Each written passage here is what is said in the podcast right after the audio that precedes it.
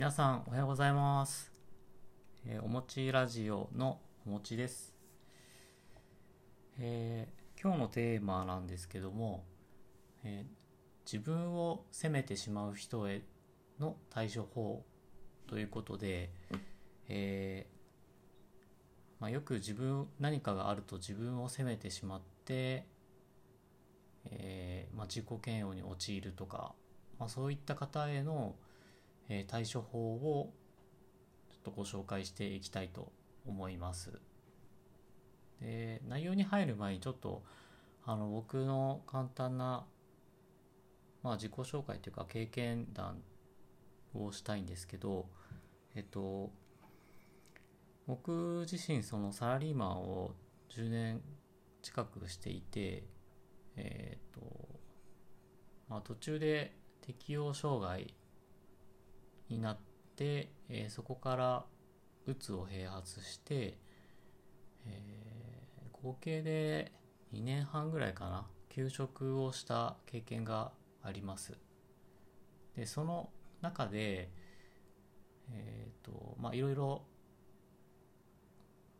その行動療法認知行動療法とかそういうものを、えー学んできたんですけども、まあ、今日はその中から一つ、えー自分を責めてしまう人への対処法ということで、えーご紹介したいと思います。で、と、自分を責めてしまう人っていうのは、えーまあ、なんでしょう。まあ、2つパターンあるのかなと思っていて、えーまあ、何かあってちょっと自分の納得いく結果が得られなかったりとかするとまたさらに自分を責めて追い込んでしまうとでそれでうまくいくとじゃあ今度100%以上の120%を求めて、えーさらにさらにっていうう、まあ、完璧主義なタイプの人ですね。うんまあ、一見そのより高みに向かっているようでこれは非常に危険な状況ではあって止める人がいないので、え確実にどこかであの折れてしまうっていう、えーパターンですね。でもう一つがその、まあ、自分を責めるん責めてしまうんだけど、えーどうしていいかわからないからもう思考停止になってしまってなんか過食に走るとかアルコールに逃げるとか、えーそういうタイプの人もいます。えーでこれどちらもうんその状況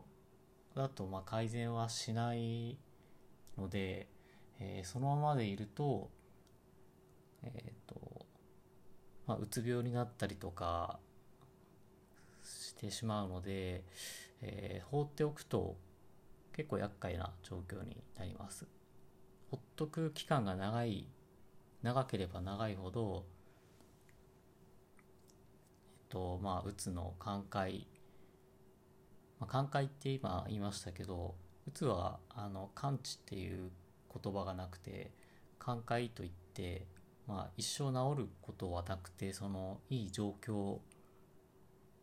が続くっていう、えーことを、まあ、寛解と表現するんですけども、えーまあ、そのうつが寛解するまでにとても時間がかかってしまうということになってしまうので、えーその自分を責めてしまう人は、えー対処法を、えー何かしら、えー身につけてほしいなという、えーお話です。で、えっ、と、じゃどうすればいいのかっていうところで、この1と2、その自分をどんどんどんどん責めて責めて、えー高みを目指してしまう人と、えー自分を責めてしまうんだけど自分を甘やかしてしまう人この中間が、えー一番ベストな状況と、まあ、自分を無理に変えようとせず今の自分を受け入れるというのが理想の状況です。で受け入れるだけでいやそれ何も変わらんやんけって。えー、そんなの、ね、簡単にできたら誰も困る困ることはないわっていうふうに思う方もいると思うんですけどえっ、ー、と、まあ、もうちょっとあの深掘りして、えー、具体的な話になってしていきたいと思うんですけどえっ、ー、と、まあ、自分を責めている状況っていうのはえっ、と思考がもうずっとぐるぐるぐるぐるループしていて、えー、なんだろう自分のウィークポイントを常になんか針でプスプスプスプス刺しているような、えー、状況なんですけども、まあ、これやってると、ね、当然、えー、メンタルにも、ね、体にも不調が出てきたりとか寝れないとか出てくるのでこの思考をぐるぐるする状況を止めるっていうのが、えー、大切になってきます。でじゃあどうしたらその思考のループを止められるのかっっていうなってくると、えー、認知行動療法的には、えー、客観視っていうのがすごい大事になってきます。客観視、えーまあ、自分を客観的に見ることですね。まあ、ただあの何もツールがない状態で自分を客観視するっていうのはまあ難しいのでえっ、ー、とその外在化っていうんですけど自分の思考を一旦外に出すっていう、えー、プロセスを経て初めて客観視できるんですけど、えーまあ、その外在化をして客観視、えー、自分を客観的に捉得るっていうことができて初めて、まあ、自分を受け入れるということができます。じゃあその外在化ってまあ具体的にどうするのかっていうものがあるんですけど、まあ、やり方はいろいろあるんですけど一番手っ取り早いのは、え